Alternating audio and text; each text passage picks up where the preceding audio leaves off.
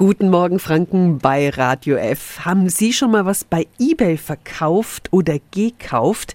Ich hoffe, dann ist bei Ihnen alles gut gegangen. Oftmals klagen ja Käufer, dass sie reingelegt wurden, weil gekaufte Ware nie ankommt, das Geld aber futsch ist. Eine neue eBay-Abzocke, die trifft derzeit aber die Verkäufer. Radio F. Jetzt Tipps für ganz Franken. Hier ist unser Wiki Peter. Ein vermeintlicher Interessent schreibt den Verkäufer an, meist per WhatsApp, und möchte die Zahlung über die eBay Kleinanzeigen Bezahlmethode sicher bezahlen abwickeln.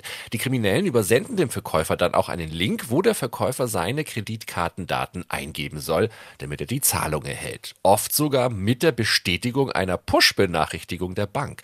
Leider kommt dann aber kein Geld, sondern das Gegenteil ist der Fall. Es wird Geld von der Kreditkarte abgebucht und zwar aus dem Ausland, derzeit vor allem aus Russland. Das Fiese, diese sicher bezahlen Methode, die gibt's tatsächlich bei eBay. Es ist also kaum möglich, einen möglichen Missbrauch auch zu erkennen.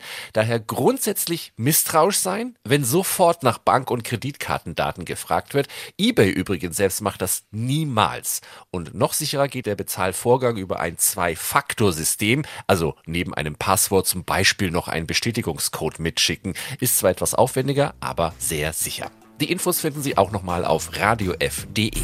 Tipps für ganz Franken von unserem Wiki Peter.